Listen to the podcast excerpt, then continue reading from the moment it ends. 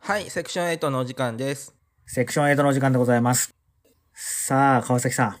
はいはい、渡辺さん。ん。2時3時ジャパンツアー2020行ったらしいじゃないですか、後編。行ったっていうか、のまあまあ、あれから見続け。たということね。 5000円払ったんで、先週、領土渡辺さんは1時間分だけを見て離脱して、うん。で、私はあれから残り1時間ちょっとを。有料パートを有料で見たということですね。それで、はいあれじゃん。無料パートしか見なかった俺をちょっと、あの、ラジオの中で先週いじったらしいじゃん。ラジオの中で先週いじったってなんだっけえ編集の時に。編集、ああ、はいはいはいはい はい。いやね、ちょっとね、あの、録音トラブルがあって、僕の音声が3分間録音されてなくて、うん。で、ちょっと渡辺さんのは取れてたんだけど、うんちょっと、この3分どうしようかなと思って。要するにあれでしょもう無理やり、うあんの、川崎さんの有料パート3分がミッシングだったから、ミッシあの、無理やり繋げて俺の発言が感じ悪くなったんでしょそう、あの、もともと感じ悪い発言のところが、俺が データ飛んじゃって、あの、うまいことつなげるようにやったんだけど、んなおのことを渡辺さんが感じ悪くなったっあ あ、ていなう。るほど。まあ、ナチュラルボーン感じ悪いだから俺。感じ悪いとかフォローしてたところが、あの、録音取れてなかったから、何の俺のフォローもなく、ただただ感じ悪い発言を、ゆうたが言うっていう感じになってるから。なるほどね。まあまあ、でもそれが俺らしいよね。ナチュラルボーン感じ悪いという。ナチュラルボーン感じ悪いね。お互いね。うん。そうミスター KK だから。 そう、ミスター KK だからね、私ね。一回滑ったのをさ、何回もうん何回も持ち出すその勇気すごいよね。 えなんでそれ、川崎さんにはヒットしなかったかもしれないけど、俺の中で滑ってないんだから別に良くないそうなんだもんただでさえ川崎さんに伝はわらないまらないからって別に伝わらな、やめ、川崎さんに伝わらないからってやめて、俺の中の尺度があるんだ から。さあ、そんなこと言ってる場合じゃないんだよ。はいはい。有料公演の中身をこう、ばらして怒られてください。あのーやっぱ、そその前にさ、その前半1時間見た感想っていうのをちょっと改めてさ、うん。うん。あのーぐ共有しておきたいんだけどさ、渡辺さんどうだったなんか、想像よりは技術が進歩していて、あのーああ、なるほど、こういうのを皆さん楽しみにするんだなってことが理解して、さらに先週の放送でも言いましたが、なんか数がもっと怪しい世界に踏み込んでいると思っていたの、俺はね。なんか、うんイメージ的に VTuber っていうとなんかロリコン的なそういう、うわーそういう少女の絵柄にはまっていったのか、この人は、みたいな、ちょっとそういうなんか、おいおいみたいなところがあったんだけど、数の映画の歴史とかのそういう話を聞いたときに、ああ、そういう楽しみ方もあるなっていうのを踏まえて、ああ、なるほどなっていうので納得して腑に落ちたということが私の感想 です。はい、ね。よかったね。その、お互いちょっと、コンビ解散するところだったよね。あとちょっとね なんでそうやって思われちゃいけないの別に思われたっていいじゃ ん、別に。いやいやいや、思われて別に、いや、よよくはないけど さ、こっちだって名誉があるじゃん。名誉感情ってもんがあるからさ。いや別にさそこは、俺は思う、俺が思おうが思わまいがさ、別に数が正しければいいじゃない。 いや、人の内心はどう思うが、こっちはコントロールできないけどさ、うんだからといってさ、心地、心地いいもんじゃないじゃん。 そんな変な風に思われてるのは。まあまあまあ、それ仮は、に一時点、まあそれはいいろいろあって。言いたいことまあはわかますいろよ、いろあるけど。はいはいはい。で、まあまあ、それはもうコンビ解散するとこが入ってきてよかったなと思うのと、うんやっぱ個人的にはさ、そのやっぱ観客がいない、うんそのライブっていうのが成立するかどうかっていうのがちょっと疑問にあって、ちょっと見てたんだけど、うん。やっぱりね、成立はしにくいねっていうのが本当最初の前半1時間で見て思った。やっぱりライブとは、やっぱ観客があってのライブであるということなのかな観客があってのライブっていうのももちろんなんだけど多う分ん作り自体がそもそもその場にいる観客に向けての作り方だったから、うん最初からさライブブーイングするんだったらさうん。また作り方とか変わってくると思うんだけど人あがそういうそものん場なんだにねいる人にうん。見せるっていう作り方をしててなおかつその見るべき人がいない中でライブビューイングでうちらが見るっていうちょっと特殊な環境下だったから、はいはやっぱりその人がねいないとねやっぱりあれなのかな成あ立しにくいなっていうのはの、人は、自分以外の人間のリアクションっていうのも結構、指針にしているところがあるってことなのかなひょっとすると。それはでかいと思うよやっぱりライブでもスポーツでもさやっぱり他人のリアクション、演者なり選手なりがそのまね目の前でやってるリアクションも大事だけど、うん。例えば、ね、ライブだったら観客とかスポーツだったらあのホーム側の観客とかアウェー側の観客のリアクションっていうのはやっぱりさうん。こう相撲とか見ててもそう思ったわけよ無観客で相撲やっててもさなんかやってる行為自体は変わらないけど、うんじゃあそれで見て盛り上がるかっつったらなんかちょっと物足りない部分もあるわけじゃん相撲をやってさ勝つか負けるかはもう変わらないわけだけど周りに誰もいなくて何も反応がないっていうのをテレビで見るっていうのもなかなか結構辛いもんがあってあ、そうなんだ。なんか、ロッキーとか別に映画とかはさ、まあ、観客なんかいない中こう流れるわけだけどみんな楽しめるけど、やっぱり作りが違うってことだね。あれは観客は映画館で見てるっていうのを想定して作ってるからこちらは盛り上がるわけよ、うん。でもガチ、ガチのロッキーの試合を無観客でやって、なんか、それを、そのなんか、ライブビューイングで見たら、うんあそこまでは心動かないと思うよ。そういう確かに最後のエイドリアンって叫んでるシーンに観客一人もいなかったらもうちょっとなんかつまんないね。つまんないし、なんだろうね、こう、もっといい感じに映してく、なんか変な角度から映されても困るじゃん。そうね。 うんうんうん そこもっといい角度で映せよと思う。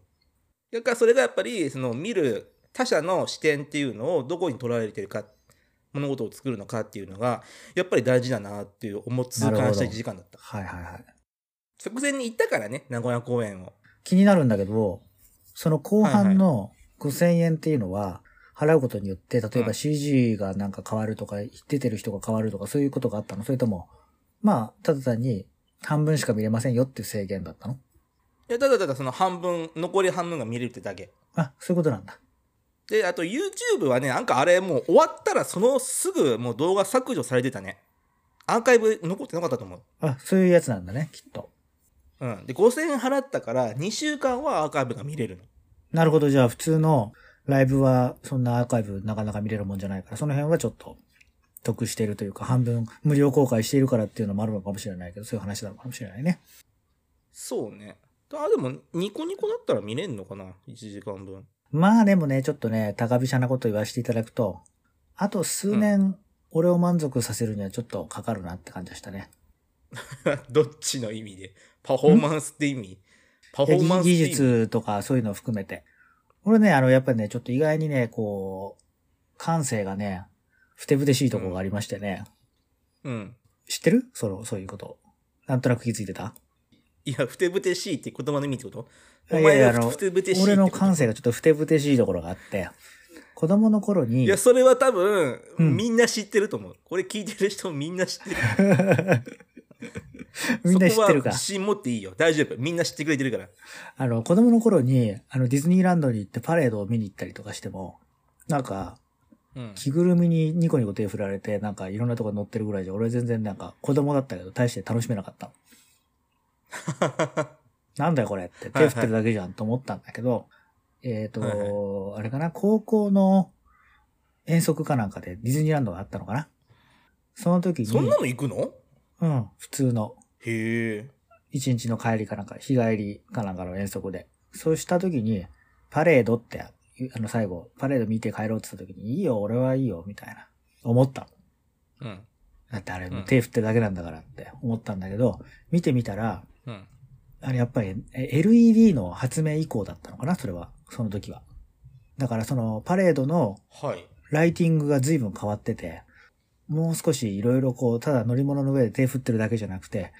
プロジェクションマッピングまではまだない時代だったと思うけど、LED のライトがいっぱい輝きながらこう来てるなんかいろんな形がミッキーの模様とかいろいろそんなのができて演出があって、それを見た瞬間に俺は思ったね。あ、これは俺を満足させるレベルに追いついてきたなって思った。いつの話何年え、これこれは多分高校の時だったか、もっと後だったかな忘れちゃったけど、あ、もしかしたらもうちょっと後かもしれないな。10年前ぐらいに行ったのかな大人になってから。記憶はさ定かでないけど、そんなディズニーファンじゃないから、そんな何回も言ってるわけじゃないんだけど、おうディズニーやるじゃんって、追いついてきたよ、俺の感性にって思った。っていう記憶はあ る。うんだからまだね、ちょっと2時3時も、もう悪いんだけど、まだちょっと俺の感性をこうちゃんとま、そこまでこう満足させるにはまだ、まだ来てないけど、まあ多分数年すれば、まあ俺も納得するんじゃないっていう。そんな渡辺さんにさ、今日とっておきの朗報があってさ、うん。 2時3時運営する株式会社一からって会社があるんだけど、うん。今日シリーズ B の調達に成功したっていう、プレリリース上がっててさ、なるほど。いくらぐらい30億だって。わあ、結構だね。ソニーミュージックと、うん。伊藤忠商事だっけなははは。あとなんか2社。で、合計30億。うん。試験調達成功したって。じゃあこの時期によく30億もね。いや、この時期っていうか、この時期だからこそかもしれないよね。みんなこういうライブとかできなくて、こう、バーチャルの方に行くんじゃないかみたいな話があるのかもしれないし。かよっぽどあの売り上げ良かったんだろうね。うんこの間のジジャパンツアーズのだって何万人も見てたもんライブね。ビューイング。ね。びっくりしたよ。 数も受けてほしいなと思ったもん。2時3時の。日産でオーディション受けんの。うん。オーディションあれもう激戦区だよ。受かりたくても受かんないからね、あんなの。 あ数をもってしてもダメダメじゃん。歌は、俺だけ、前も言ったけど、うん歌は歌うなって言われて口パクでやらされたし、うん。芝居も、なんだろう、オーディション受かったけど、なんか、明らかに俺がやる役じゃない役受かっちゃって、ただただ2ヶ月間苦しかった思い出しだっかなていし。芝居じゃないじゃん、あれは。どっちかっていうと。いや、あれは芝居だよ。なんかセリフ決まってんの、あれ。キャラクターを演じるってのをやってるからさ、あれ。うん実質芝居なんだって。インプロインプロ。 だってあの、スティック川崎みたいなもんじゃないのでスティック川崎 が受けないし、ステああィック川崎を2時間永遠やり続けろって言われたら、しんどいって。俺も。そっか。向き不向きあるみたいね、やっぱね。向き不向きあるよ、それは。で、その役者が俺、役者やりたいって思わなかったのは、完璧に自分に向かないし、興味がなかったからだからね。演者側は興味 ないのよ。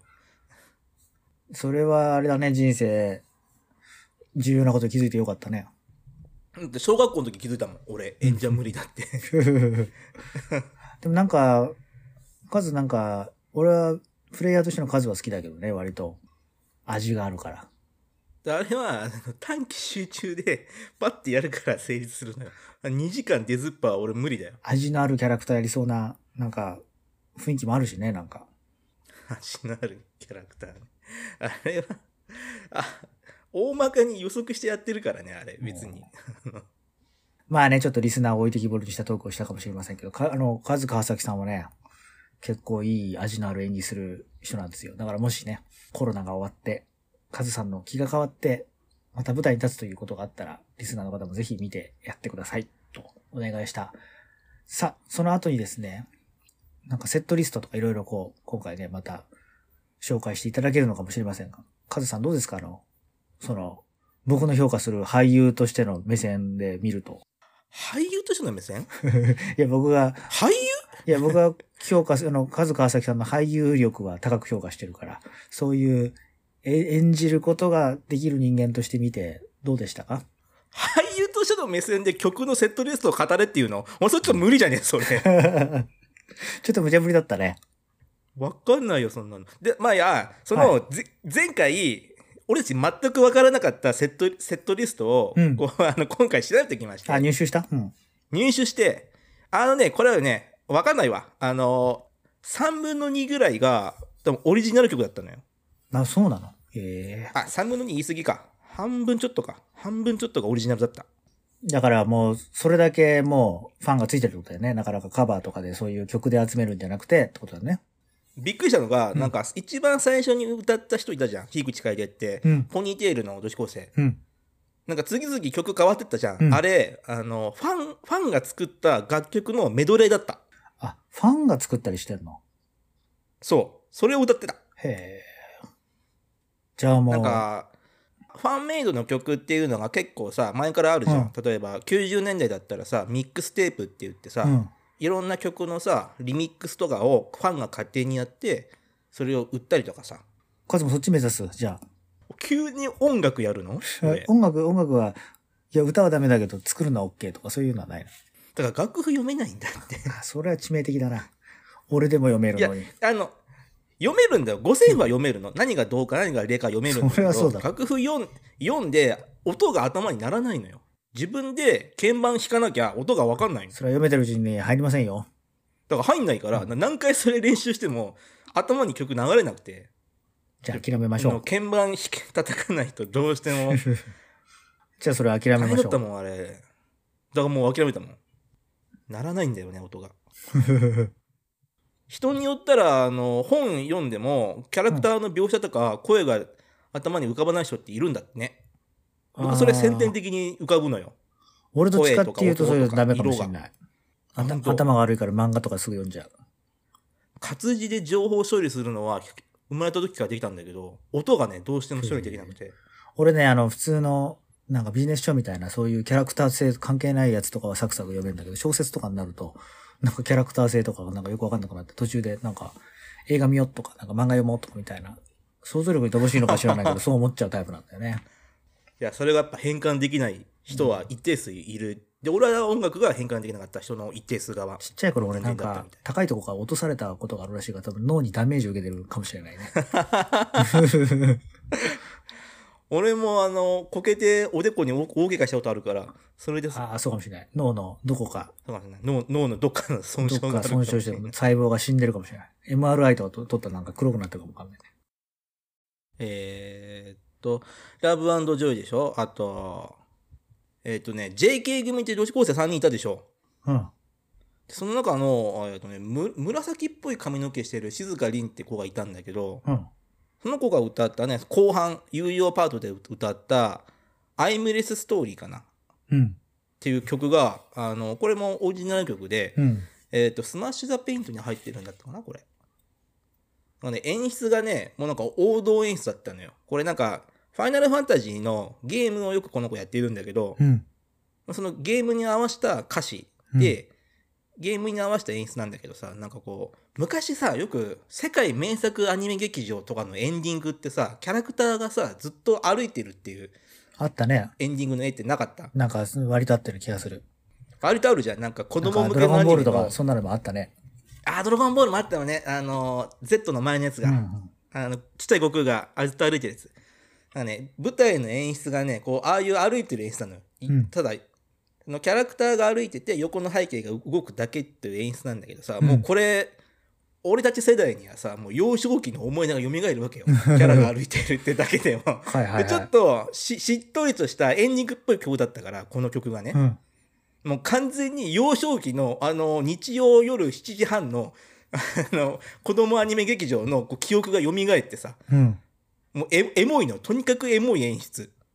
でこれ多分20代前半の子には多分伝わらないと思うんだけどこれ多分知らないと思うから、はい。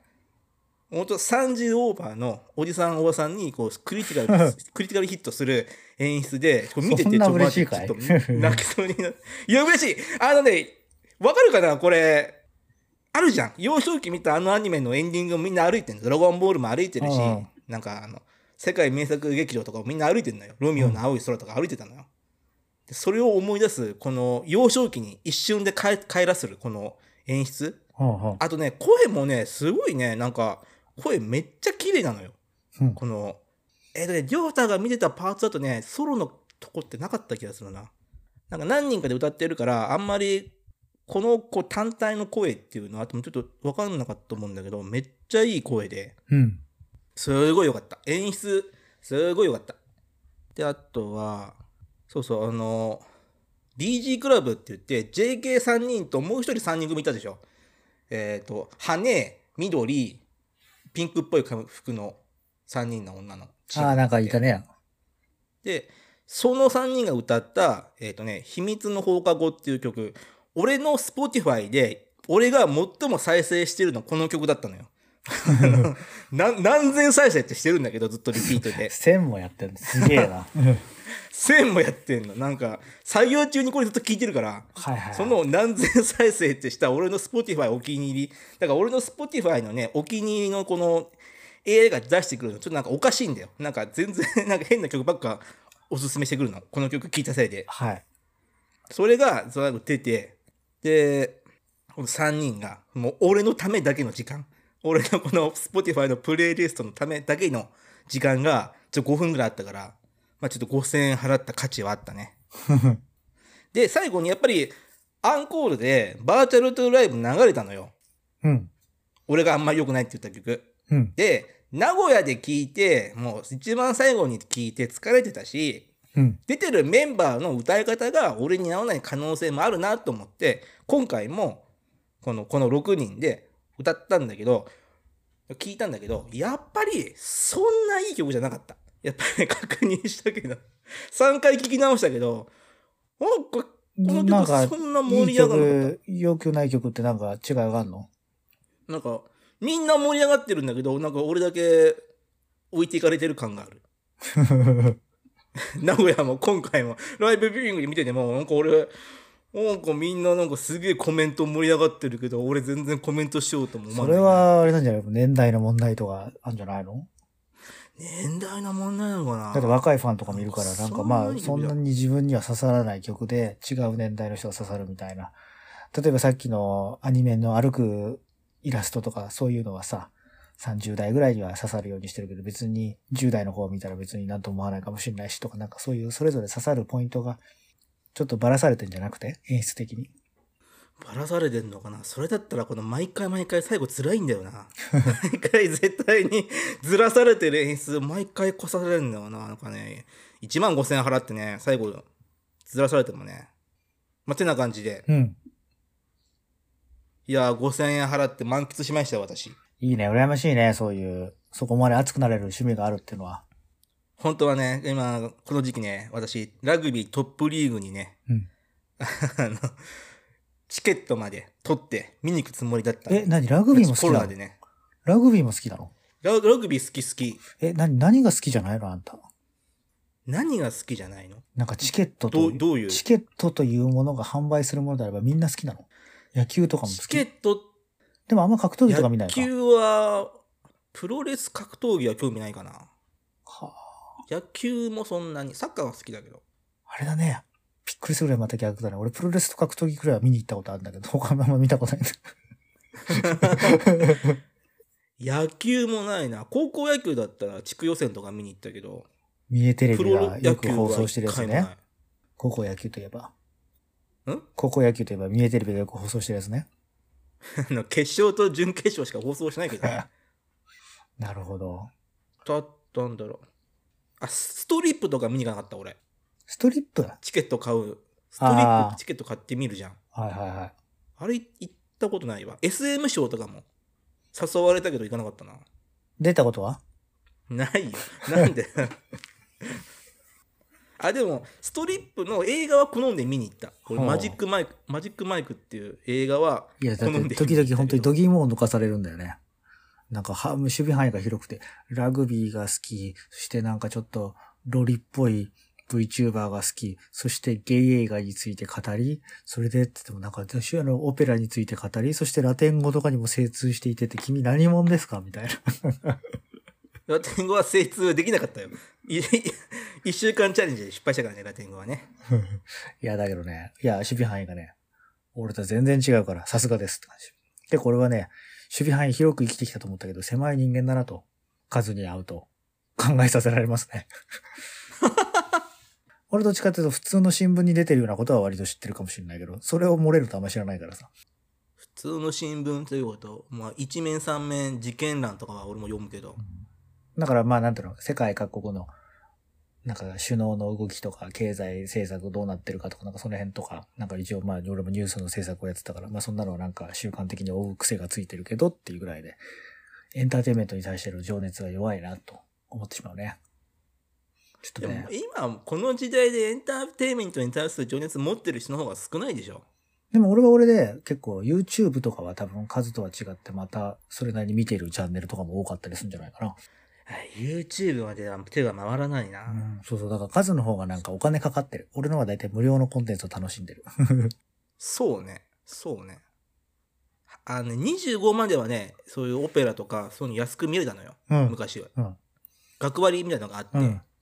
その時にもうフルで見たから、でも大体ほら25とか超えるとさ、みんな学割とかいらないぐらいに収入も出てくるからねっていうのもあるけど。収入出てくる分、みんな結婚とかするから見る時間がないんで。なるほどね。でもなんかオペラとかってそこんのなそこのジレンマ。若者が見てるイメージないけどね。なんか割と年配が見てるようなイメージがあるんだけど。あー、でも、年配の人が多いけど、若い子もいるけどな。あれ何なんだろうな。関係者かな。まあまあいろいろお勉強に来てる人もいるかもしれないしね。俳優さんとかね。俳優でオペラ見に来てるやつなんていないよ、そんなの。いやなんかいたような俳優のあれでなんかいろんなところ見に行ってますみたいな。勉強してるみたいな。オペラも見てるとか知り合った人とかいたけど、見た、見た方がいいとか演出とか言ってたりとかするのをなんか俺は目撃したことがあったから、あ、そういうもんかなと思ったんだけど。そんな、そんな人いんのうん。会ったことないな、そんなの。まあ、あとあれかな、俺が見たエンターテインメントっていうんだったら、あの、ソフトオンデマンドの社長の高橋がなりさんのえあの YouTube チャンネルで、オペラ歌手がそれだけでは食えないからどうしたらいいか、きビジネス面とか含めて相談するみたいな YouTube10 分くらいの動画、俺ちょっとフルで見たかもしれない。絶対数見てないだろうな。 オペラ歌手って、へえ、そうなんだ。見てない。案外食えなくかったりとかすんだ、みたいな。そんなのとか含めて見てたけど。やめて、とも友達にオペラ歌手いっぱいいるから、あんまそこディスんないで。やめてやめて。 ディスやめてディスってんじゃなくて、あの人です。たまたたまたまその、もしかしたら友いやみんな、達み友ん達、な、みんな頑張ったら食える。みんな頑張ったら食えるんだ。友達がもしかしたらガナリさんとこ相談しに行ってんのかもしれないし。いや、絶対そんなタイプじゃないよ。 だからしかだり知らないと思うよ。本当だってまだ22か3だよ、あの子。 い知らやないんじゃないの一番興味を持ってる頃かもしれないよ。性に対してってことなん か、弁し S、てくれ SOD っていう創創設者だった。あこの、この人か、みたいな。一番興味持ってるかもわかんないけど。昔友達がね、うん SOD 系列のね、AV の会社、 うん。あの、受かってたよ。ええ内定もらってたよ。なかなかやるじゃん。どう ?2 時3時行けないなら、SOD ど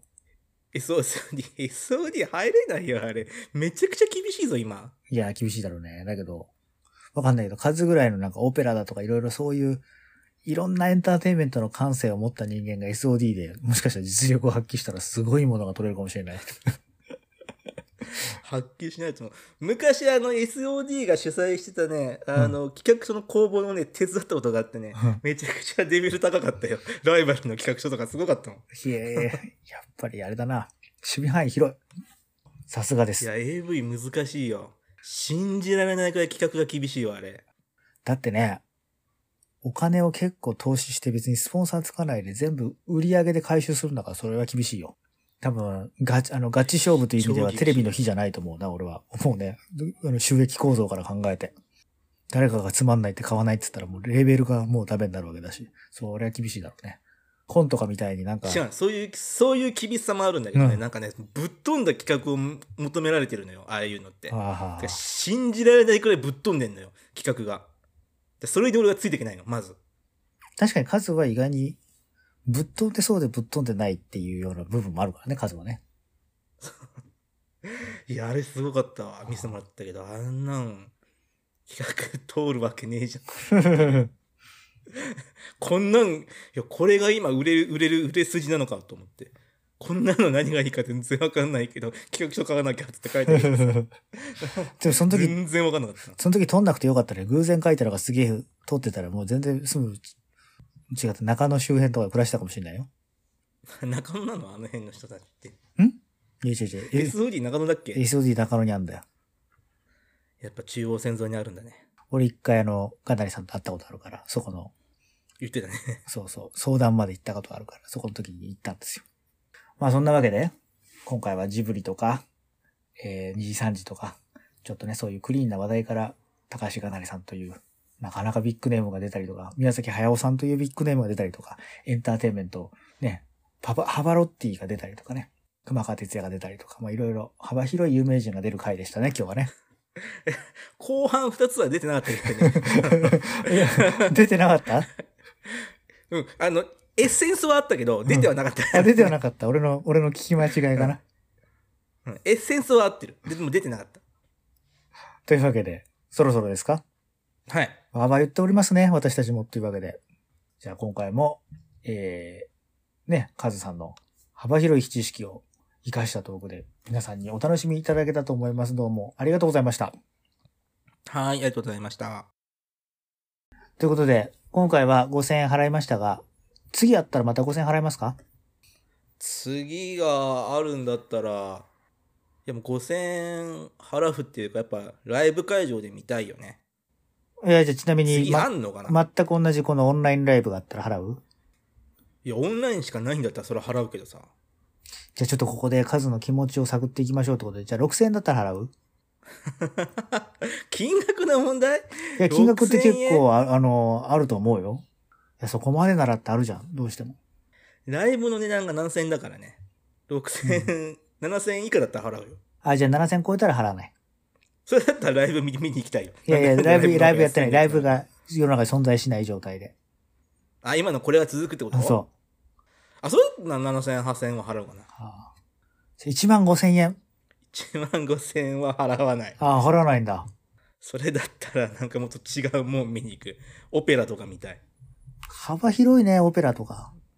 オペラ見るよ、俺。オペラっていまいち俺なんだかよくなんか、正直分かってなくて、芝居なのか歌なのか正直分かってないぐらい。いや、両方とだよ。芝居と歌だよ。あ、そうなのミュそれミュージカルとはまた違うわけでしょ全部歌で表現するの。ミュージカルはセリフもあるけど、あーオペラはセリフないの。あれ全部歌。 小泉純一郎がオペラが好きだって言ってたね、ぐらいの、それぐらいの親しみしか俺じゃなくてよく分かんないんだけ懐かしいね、それ。 よくテレビで言ってたね、それ。懐かしいね。ど。いやそれぐらいしか分かんなくてさ。年がバレちゃうね。もう40代見えてるっていうのが。オペラも見るし、バレエも見るよ。基本的に何でも見るよ。バレエうん、バレエ。ああ、あの、踊る方のバレエ。あれはもうセリフないんでしょあれは完璧にセリフない。踊りだけ。けど、ストーリーはあったりする。うーん。そんでなんか、なんか志村けんみたいなあの、白鳥の格好した人とか踊ったりしたんでしょ本当にいるよ、あれ。ああいう、 その、股間に、あの、頭はないけど、ああ、それあは、んなそれは感つじいでてな踊いるのけもあどるよ。。ね、なるほどね。ああいう格好して、あと、フレディ・マーキュリーみたいな人もいるのかなわかんないけど。フレディ・マーキュリーみたいな人ってどういうこといや、なんか、女の人はさ、なんか志村けんみたいな格好じゃないけど、ああいうね、バレエ習ってる子みたいな、ああいう踊りだけど、なんか、時々男のバレエダンサーとかって、なんか、フレディ・マーキュリーみたいな、なんか、タイツだけ履いてるみたいな人がいるんじゃなかったっけフレディ・マーキュリーみたいなタイツとは違うと思うけど、いるよ、タイツ、タイツだけでう。ん。だからバレエもいろいろあってさ、あの、近代バレエとかだったらそういうタイツだけど、うん。コンテンポラリーバレエとかだったら普通の、あれだよ、ジーンズとシャツとかで踊ったりするよ。あ、そんなのもあるんだ。あるある。すごいねだ。から、渡辺さんね、うん古いよ、オペラだってさ、うん。あの今つく新作のオペラもあるけど、うん例えばワーグナーのオペラとかでもさうん。あの新しい演出だと普通にみんなジーンズと T シャツでスマホとかも出てくるしさそんなの俺見せられたら、え、もうこれ、ここ、稽稽古場なのかなって勘違いしちゃうよ。それを超一流のトップ歌手たちがそういうので芝居しながらやる。えー、すごいねで。逆に今そういう何19世紀18世紀の風の芝居ってうんダダゴケするから、あ、そう。今逆海外ではやらない逆日本はやるけど逆に今って言われてもなんか 全然歴史がわかんないから。 いや、新しいの新しいの見たいから、うん海外の人は。だからいかに現代に置き換えて、ワーグナーのオペラやるとかさ、じゃあ、にそういうのをも求めてて、日本で言うならもう落語家がスマホにジーンズでやるみたいなそういう話だったり、歌舞伎とかもあんな白塗りしないで普通のメイクでやるみたいなそういう感じにぐらい進化してるってことかな。あ、だからスーパー歌舞伎みたいな感じ。ああ。ワンピースとかやってるね。そうそうそうそう。あんな感じ。内容は、その、今までのオペラだけど、演出はあんな感じ。なるほど。へえ。川崎さんどこでそんな情報知ってくんの普通にみ自分で見に行きゃわかるじゃん。あ、そん、それで、そんだけ足しげくいろんなところに通ってんだね。だから俺、だから、神奈川に行った時にう、ん。劇場いっぱいあるから、うん。いろいろ回って、歌舞伎も見たし、うん。狂言も能も見たしオペラも見たしクラシックのコンサートも行ったし それにしてもあれだね。俺は宝の持ち腐れをしているね。東京にいるメリットを生かしてないね。そうだね東京の人って意外と行かないよね地方田舎者がみんなそういうの見に行くけ ど東京に住んでる人は 行かないイメージ俺俺は今あのコロナのせいでロック、なんかロックダウン気味になってるけど、もう何日も家から出てないかもしれないけど、別にずっとテレワークとかしちゃって、なんか、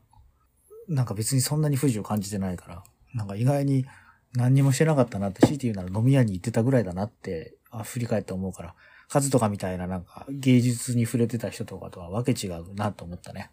俺ももう映画館が閉まるから、ん慌てて映画を見に行って達してみたくない映画を見て だからもう全部やってるそうかかかってる映画は全部見たからそれよもう見るくもよのないくんだわよかんないな。別に大して見たくない映画なら別にいいじゃんって素人は思うけど、そうじゃないのが川崎流なんだね。いやもう見たい映画が軒並み公開延期になったから、うんもうなんか映画が見たい映画が見たいってなったら、へー大して見たくない仮面美ボトとか見に行って面白くねえなと思いながら2時間過ごしたりとか別に俺飲食店が閉まるからって別に大して食いたくもない、まずいって評判のラーメン屋とか入んなかったけど。まあまあ、そういうようなことをしたってことなのかな。閉まる前にお気に入りのお店は行くでしょそれだよ俺それそんな感じでおも気に行か入りの映画館映画館なんだから行かなかった俺は。結構案外諦めちゃった。寂しいなと思って家に引きこもっちゃった。 その辺ね、なんかまた相変わらず180度違うリアクションを示す二人だね。 まあそこが一致したらね多分本当にコンビ解散だと思うけど 面白くないからやめようって多分一斉に言い出すと思うよそうかもしれないね。いやー、不思議なぐらい合でねわない。じゃあさ最後にねうんはいはい。最後にね、はいはい、僕のあのおすすめ曲をうんちょっとざっと紹介して、うんもう終わろうと思うんだけど、どう紹介するの曲もないのに。歌うのまた前回と同じ俺のトークと俺の熱意であ数はい字はいはいはいに祈るだけ。はい。で、あの、前回見ててさ、これ聞いたことあるって2人で喋った曲あったでしょあったあった。あれね、調べたらね、ラブジョイって曲。うーん。名前聞いてもわかんない。で、えっとね、木村ゆきっていう人のシングル曲で、うん。もうこの人引退しちゃったんだけど、うん。で当時2000年のドラマで花村大輔っていうユースケ・サンタマリア主演のドラマがあったのよ火曜の従あ者あ、見てなかったかもしれないけど、なんかあったような気がする。でその主題歌だったのへえ。で後にいろんな人がカバーしてたのようん。で DJ オズマいるじゃんうん。騎士団の綾小路うん。がカバーしてしてたとかでその曲をまたあのアゲマンジャパンがカバーしたのよあやまんじゃなくでてアヤマンなるほどね。ポイポイポイポイポイポイポイポイピーのうん。曲がこの「ラブジョイ」だったのだから知ってんの俺たちああ、なるほど、なるほど。カバーのカバーをいっぱい聴いてたからこの曲聴き覚えがある まあ、カバーのカバーっていうか別にその曲は同じだから、まあ、要するに、まあ、なるほどね、ってことね。いやもうほほぼ原型ないんだけどさ、うんその俺たちが聴いてたやつ そう、なんか知ってる曲のような気もするし、知らない曲のような気がするしと思ったけど、その感受性は正しかったわけね。合ってたうん。でもああまりにもかけ離れてたからパッと出てこなかっただけ俺たちがでやっぱこの曲なんかなんでここの曲選ぶチョイスもチョイスもすごいんだけどさ、 うん。あの古い曲選んだなっていうこのモイラっていう水色の髪の毛で羽があるうんうん。人でこのキャラクターが初めて 3D になったのよ今回のライブ飛んでたね前も言ったけど飛んでたねででこの曲例えば 2D のキャラがさ 3D になって何が一番増えるかってさ動きの情報が増えることが結構大きくて、うん。特に手の動きっていうのが人間のコミュニケーションを取る中で手の動きって大事なのよ。うん。みんな喋りながらさ、身振り手振り動かすじゃん、こう手を。そうだね。その手を動かす情報っていうのは結構、しあのー視覚で得る情報としてはでかいのよ。うん。全く手を動かさないで喋るのと、手を動かしながら喋るっていうので、どっちが伝わりやすいかっつったら後者なわけよ。うん。で、今このライブを見てた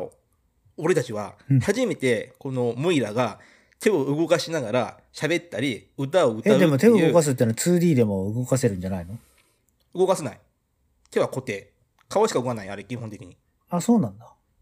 え、どうし,、うんどうして手手の絵を動かすっていう 2D はできないの例えばなんかスト2とかでもなんかこう、手とか動いてる感じするじゃん。だけど別に鉄拳になってもこう。それだともう 3- 3D になっちゃうんだよ。手を動かそうとしたら。それ 2D じゃねえじゃん。絵絵を動かすんだからさ。え、絵の 2- 口 2D をって動かすへとか、目を動かすのはわかるんだけど。平面、平面のことじゃないの ?3、立体に見えるのが 3D。え、え、2D は絵。この前も言ったけど、あれ絵が動いてんの。絵が口パクパクさせるだけなの。あ、そうなの絵を無理やり CG で動かしてるだけなの。だかうん。らそれに手をは動かせないでしょ。絵を、手を動かすとなったらもうそれ 3D にしなきゃ動かないし、表現できないから。あ、それを 3D、3D って言うんだ。俺は 3D はなんかこう、もうちょっと立体になったみたいな、そういう話なのかと思ったけど。じゃああれは一応立体じゃん。あの、りょうたがこの間見たのと、うん俺が名古屋で見たのはあれ立体じゃん。うんで 2D だから、本当に動かないのよ。まあ、いまいちわかんなかった。え、ドラえもんとか見てても別にあれは 2D。だかららあの、YouTube の送ったじゃん。見てないのかよ。URL 送ったでしょ。あれ見たらわかるよ。ああちょっと忘れちゃったかもしれない。見たらわかるか。じゃあ見ておきます。で初めてこのモイラってキャラクターがどういう身体言語を使って表現するかっていうのをうん俺たちは見れたからなんかそこの「ラブジョイ」でもキャッチーな曲でこういう風に表現するんだなっていうのが見れて幸せへえ。よかったこれよかった曲もよかったしちなみにさ、どうぞ数、数そういうのに興味があるんだったらさ、ああいうのにも興味持ってたあのどういうの去年の年末、紅白歌合戦にも、あの、AI 歌手が出てたけど、ああみそ美空ひばりだっけ、うん出てたのってあれクソでしょあんなのん見た見たあれただのクソでしょあんなのあれひどかったよ本当俺はもうひどいのかひどくないのかもよくわからなかったけど。いやひどいひどいあんなのあれよく息子許したよね金欠なんじゃないの 金欠すぎでしょすげえな。30年ちょっとだ、こんだけ金欠になるのどうあれひどかったどうひどよ、かあったのれ。で、美空ひばりは多分ああいう歌い方は絶対しないじゃん。もし本人生きてたらさ、うんあの同じ曲歌えっつっても、ああいう歌い方はしないと思う。もっとうまくやってるし、もっと進化してると思う。あれは俺たちが見たい美空ひばりのうん。演技じゃん。で、美見た空いってひこばとりはがし、たいパフォーマンまあ、いっす。前世紀の美空ひばりの動きとか声を、えーと再現したのがあのうん。あのパフォーマンスじゃん。うん。けど美空ひばりが今も生きててうん。今も元気で歌える状態だったら歌い方ももっと変わってるだろうしでもそんなのはこの表表2000現できるわけないじゃん。そうは表現できるわけないんだけどじゃあ俺たちが見たいものをうん見たい姿でうんパフォーマンスされたとしても、じゃあこっちに何なのって話じゃん。でもそれを見美た空ひい。ばりのでもそれを見たい人がいいたってことでしょ一定数。まあ一定数いるのは分かるんだけど、うんそれ俺からしたらもうくだらねえなと思うし、 2チからャン見ネル変えたもんあれ途中で2から見るとくだららないなって感じがしたんだ。くだらないよあんなのあんな怒るでしょ生きてたら俺何死んも、でるから勝手にやれるけどさ俺何にも思わなかったな。いや怒ると思うけどなまあ俺そんなに音楽に精通してないからってのもあるから別に、へえ、AI でこんなことできるんだっていう、すごい軽薄な感想をちょっと思っただけ。いやえあそこまで再現できるのは俺もびっくりしたけうど、んちょっじゃとあちょっとそう思っパたフォーマンスとしてあそこまで本人の声だけのデータで、ここまで、へえ、ここまでできるんですね、とは思ったけど。歌がいいとか以前に。動きちょのっとぎデータは新しく作ってたけどねうん、なんか別に歌がいい悪いとか、なんか表現がどうのっていうのも、ああ、今こんなことできるんだっていう数の言う、その AI とかの仕組み的な感じで、おーっと思ったっていうのはあった。いやツールはツールだからさ、うん使い方の問題なんだってじゃああの使い方が俺はいいとは思わないあれは本当にひどいじゃああれは紅白に出さずに、例えばなんか、こういうのができるんですよって言って、デモとしてたまたま使ってみたっていうんだったら OK なのデモでやったとしてまあその過去の人たちの遺声があ族っなて、りけん権利持ってる人があれでいいよって言って、デモでやるんだったらいいけど、うん、パフォーマンスとしてそれをやってじゃあちゃんと評価されるかっつったら俺は評価しないそれは何おひどかもったそれは面白くないという評価なのか、やるべきでないみたいな、そこまで踏み込んじゃうのか、どっちなのうーんまあこ個人の意思っていうのもちょっとあるけど、うんそれ本当にやって美空ひばりが喜ぶのって言うんだけど今権利者息子じゃんうん。あれ息子が5歳に出してるんだから、まあ、その辺に関しては何も言わんけどまあね、個人の意思って言ったって別に、美空ひばりは新しいもの好きですからって息子が言えば、まあそうなのかなってしかないしね、そのなかなか進行まが、あし進行があったけど。まあ権権利持ってる人間があれでいいんだって言うんだったら、もうこっちも何も言えないけど、うん。でもみ今見る人間視聴者評価する人間としてはいやあれはやめてくれよって思うなるほどね。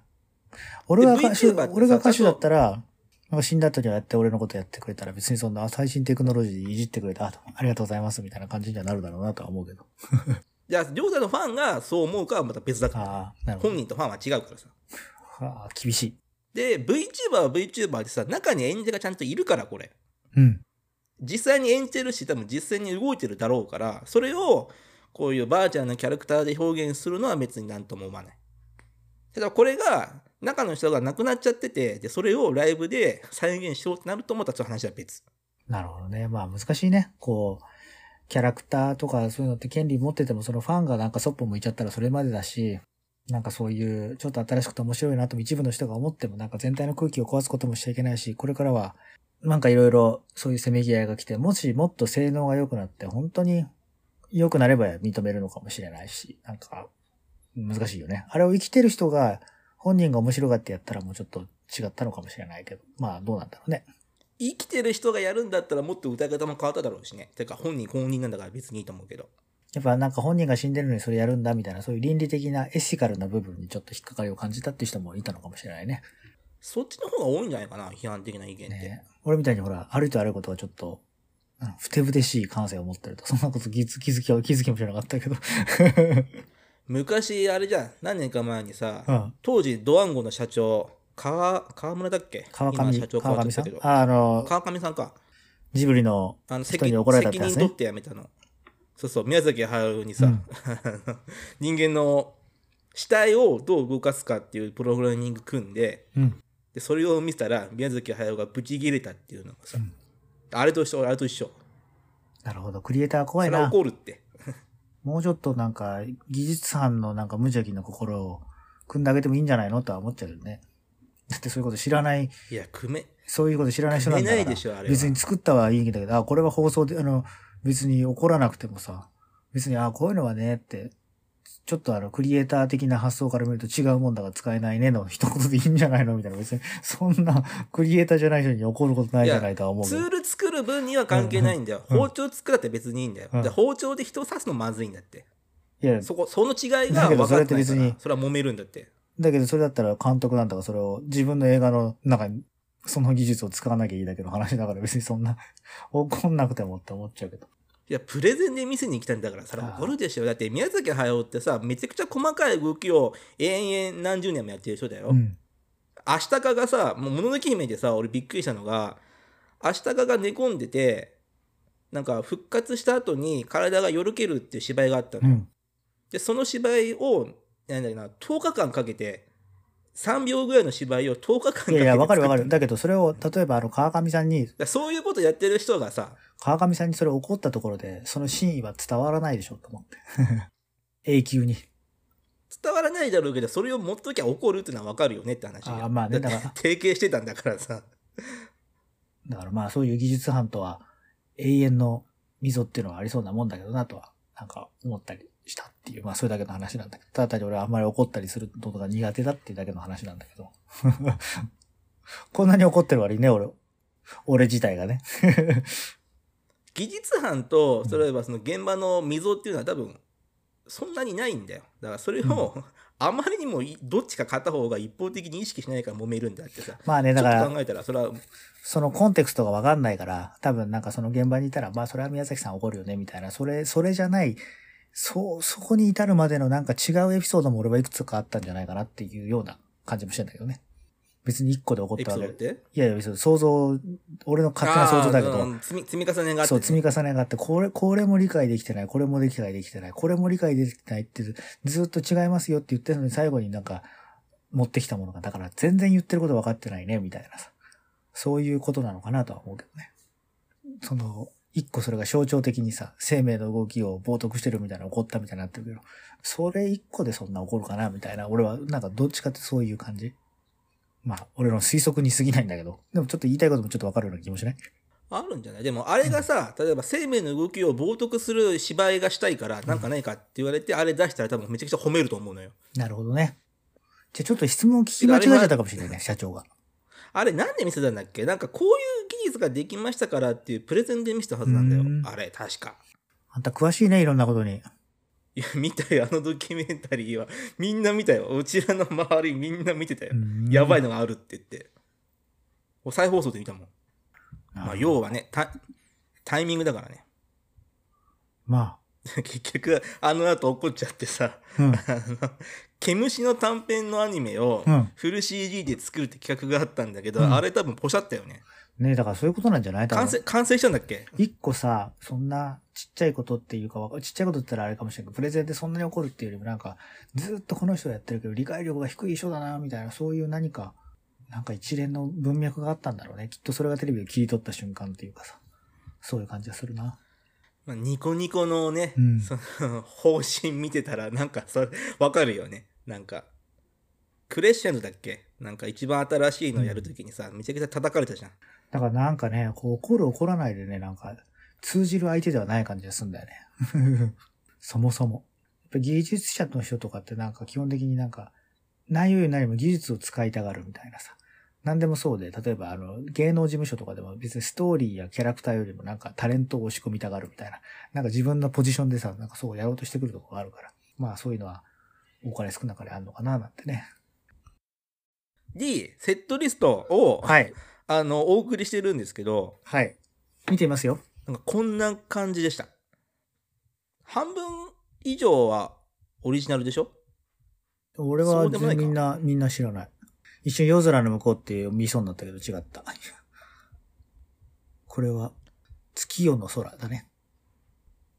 ?D、うん。後半突破締めがね、有料パートになる直前に、うあん。のトラブルが起こってたのよ。うん。で、あの、キャラクターのモーションが止まっちゃってさ、うん。あのー、3分ぐらいね、 あの、トークで間をつなぐっていうトラブルがあって、なんかそっちも3分あったわけそっちも3分あったの。3分、4分、トークでつなぐっていう。どうだっのたがあのってトークは。で、トークはまあ、面白かったよ。その、トラトラブルってるっていうのをなるべく言わないようにして う、ん。でも映像はさ、もう、まあステ明らかーにジトラブ映ルしてないのよ。うん。制度映してなくて、なんかもう、照明映してるの。3分ずっと だから、明らかにトラブってんだけど。その、去年の夏もうんテクニカルな問題があって、うんあの一曲ね、あので、できなかったのよ。うん。曲歌ってる途中で止まっちゃって、うん。あのもうそのまま復旧できなくて終わったっていうのがあったから、なるほどね。学ぶれだったよ、俺見てて。やべやべ。俺の5000円がどうなるんだと。学ぶれだったけど、3分で戻って繋げて普通に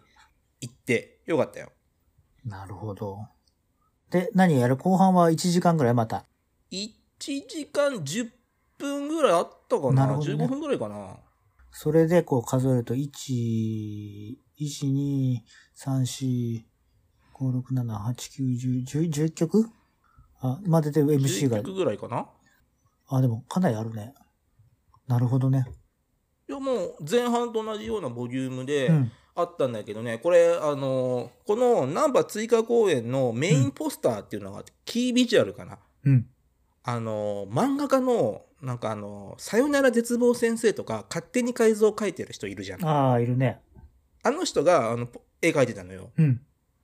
で有料モードになった突破締めがの曲が「さよなら絶望先生」っていう漫画うんがアニメになって、うん。それのエンディングの曲がこの歌ったのよ、でうんその映像の演出がその「さよなら絶望先生」のオマージュになっててさなるほどね。うんこの女子高生3人が首つってとこから始ま るのよ首つっててうん。で首つりの糸をこのモイラって天使が切って、 うん。死体が落っこちたとこから始まるのそれなかなかあれだね。なんか子供向けじいゃなや、い、ね。この演出、いや、エッジが効いててさ、うんお、これが有料パートかと思って、これが5000円かと思って、要するいに、や、好払っ、いや、もう刺激的だよ。きでや見てる人たちだけだからってことだよね。好きで見てる人たちだけだし、5000円払わなきゃ、これくらいの演出は見そせねえれぞさっていう。動画が一週間ぐらいしか残んなかったのって YouTube にバンされたんじゃないの つっていや、い一週間も残ってないよ。あの、すぐ消えた。すぐ消えたあの見終わった後、YouTube 確認しようと思ったら、もう非公開になってた。へえ。探せばどっかに上がってるかなまあね、悪いやつはあげちゃうかもしれないしね。ね。悪いやつはあげちゃうし、なんだかんだ言って YouTube も悪いやつだから、意外にダメだっていうものを残してそれで稼ぐからね。あの会社。そうね。今ね、稼がないと大変だからね、YouTube。あんまり怒られないけど、YouTube ってなんかすごすぎて。結構古速な会社だからね。あれってどこまで人がやってんだろうね。なんか全部 AI だって言われても俺は信じるけどね。あまあそうだけど、まああれは YouTube 側に責任求めるんじゃなくて、アップロードした側に責任求めれば、まあもうちょっと締め出しもできるだろうけどさ。なんか頭悪いなとは思うね。それが一番儲かるんでしょ。うんそうだから、なんていうの権利側が頭悪いなと思って、もうちょっとなんかいろんな、例えば勝手に志村けんが死んだからっていっぱいなんか志村けんのコント上がってるけど、それをもうちょっとガーってやった時に上がったもんでも、音楽みたいに権利持ってる人にお金が入るようになってりゃいいのにねとは思うけどね。なってないのか、ななってんのかそこは知らないけど。音楽の権利は行くようになってるのはあるんだけど、映像の権利っていうのはあるんだったかな。日本ねだからああいなんうかほ放送とかも全部権利をさ、なんか YouTube とかで使われた場合はみたいなのがクリアになってれば別に違法アップロードも何もなくなるわけだからね。多分昔はバンバン消してたけど最近結構ねそのねアップロードされる側も寛容っていうか、うん。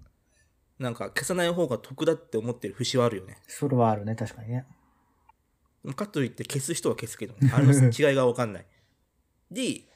まあ、はいそういう演出から始まって、うん。なんかねあー後半の方はねオリジナル曲が多かったねうーん。例えば後半でそのライブ初公開今回のライブで初めて歌う曲とか「US」っていう鈴鹿歌子が歌ったうん。新曲「初お姫」とかうんうんうんもあったし、えっと3月の中旬に出た「スマッシュ・ザ・ペイント」だったかなうん。で入ってた曲とかも歌ったしうん。で、えっと4月の中頃に出る曲うん。メジャーデビューする曲のやつとかも先行してライブで歌ってたし、うんなかなか後半はねやっぱりやっぱりさ、単純に、ただこんなことがありましたよっていう事後報告だけじゃセクション8的に面白くないと思うので、ちょっとここはね、はい川崎和さんに、あの、勝手にね、俺はね、アドバイスしてあげてほしいんだよ ね。二次ア三ドバイ次ス、こうした方がいいよっていう。そういう議論をね、多分、リスナーの人もちょっと聞きたいと思う。ただ単に、いや こんなことがありましたよ全然求めてないと思うよこんなことがありましたよってだったら別にそのサイト見ればわかることになっちゃうから、アドバイスしてあげてよ。この二次三次の子たちに。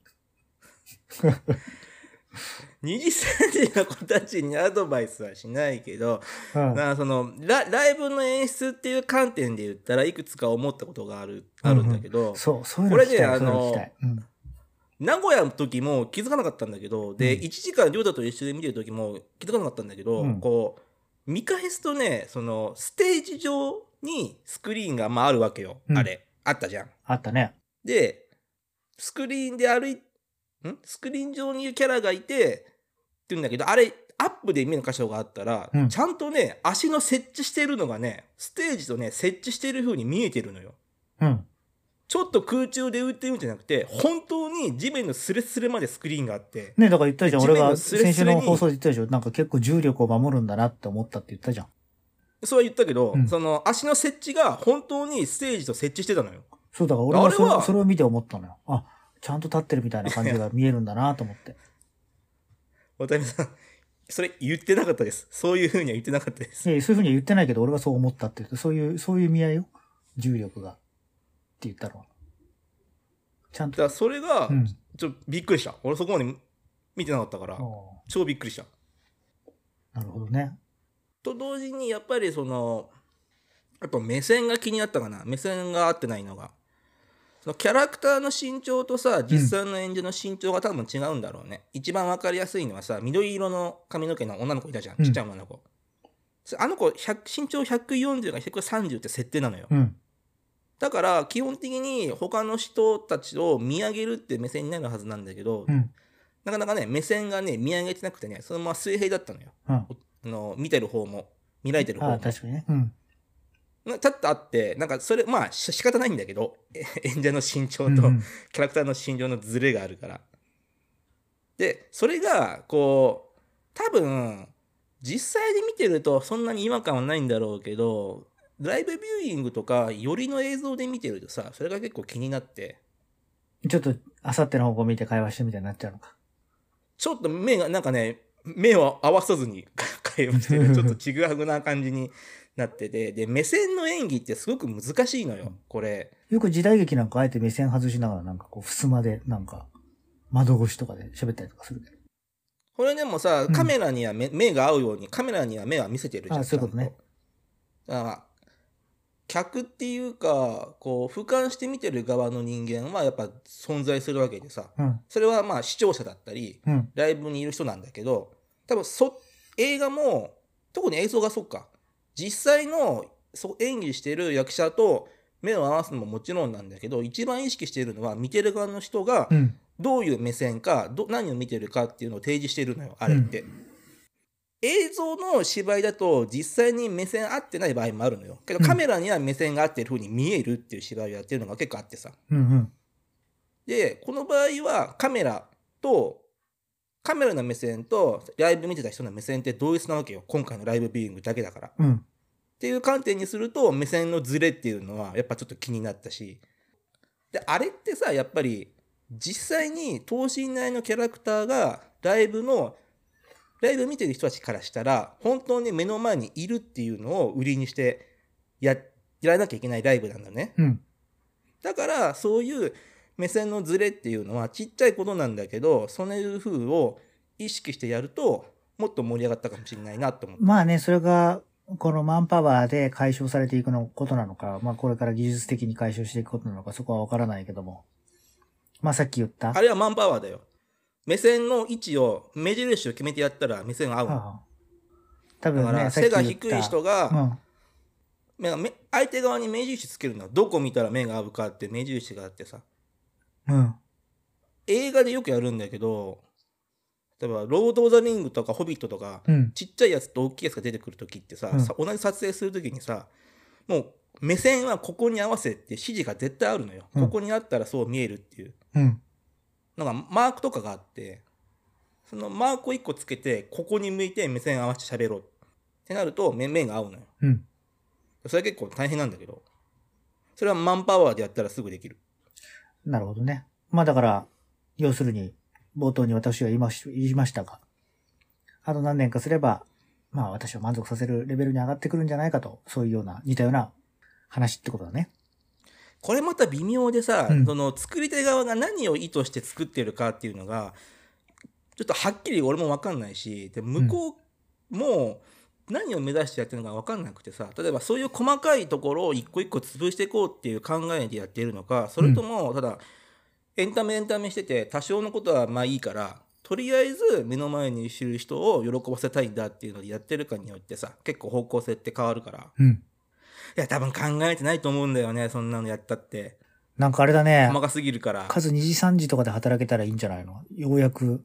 落ち着いて、いろいろ取り込める感じなんじゃないいやどうなんだろうね30昔さ分をさユニバーサルであったさ、アニメセレブレーションってアトラクション知らない知らないやったことあるわかんない。なんか20分ぐらいのショーなんだけどさ、うん。なんか人間とアニメのキャラクターがこう共演するってショーがあるのようん。で人間は実際の役者さんがその場で演演じるのねうんで。アニメーションのキャラクターはなんかと透明なスクリーンになんかこう映るようになっててうん。観客側からしたら本当に目の前にアニメのキャラクターがいてで本物の人間がいて喋ってるってショーがあるのようん。でそのショーだと目線が完璧に合ってんのよ人間とキャラアニメの目線があ、なるほどね。うん。でもさ演者さんって身長が多少違うからさうん。目は合ったり合わなかったりするはずなのようん。けどどの演者で見てもなどの人を見ても目が合ってるのようん。でそれはちゃんと印があってさ多分観客には分からないだろうけどこうこのシーンのこの会話をする時はここの例えばなんかセットがあってさ、うんボタンとかあるんだけどさ、うんこの青色のボタンを見たら目が合うとか、うん。こっちのセリフの場合はあのピンク色のボタンを見たら目が合うっていうのが全部一個一個うん。決まっててで、人間はそれに合わせて目を動動かしてるのよなるほどね。そんなの気づかないんだよね。その 見てる人はもう目が合ってるなんて。カズもなんか、まあね、2時3時30分ももらったなら、なんとかコンサルタントとか言って、入ってあげたらいいんじゃない のいや、でもソニーががっつり入るよ、今度から。なんかね、ソニーの川崎ですって言って入ればね、実力発揮できそうだけど。 いや、ライブのやつなんてな苦手だよ、俺。 エンタメエンタメしてるのは好きじゃないんだって。ちゃんあとそうなの人間がすセリフでセリフと喋ってるのが好きなの。こだわりあるね。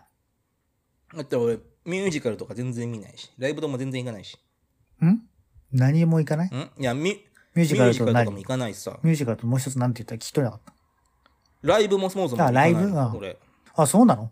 だって、この間の名古屋が初だよ。あんな1000か2000入る箱で。いいいよやだっー、てなんかそれにしては随分なんかコアなとこ行ったね。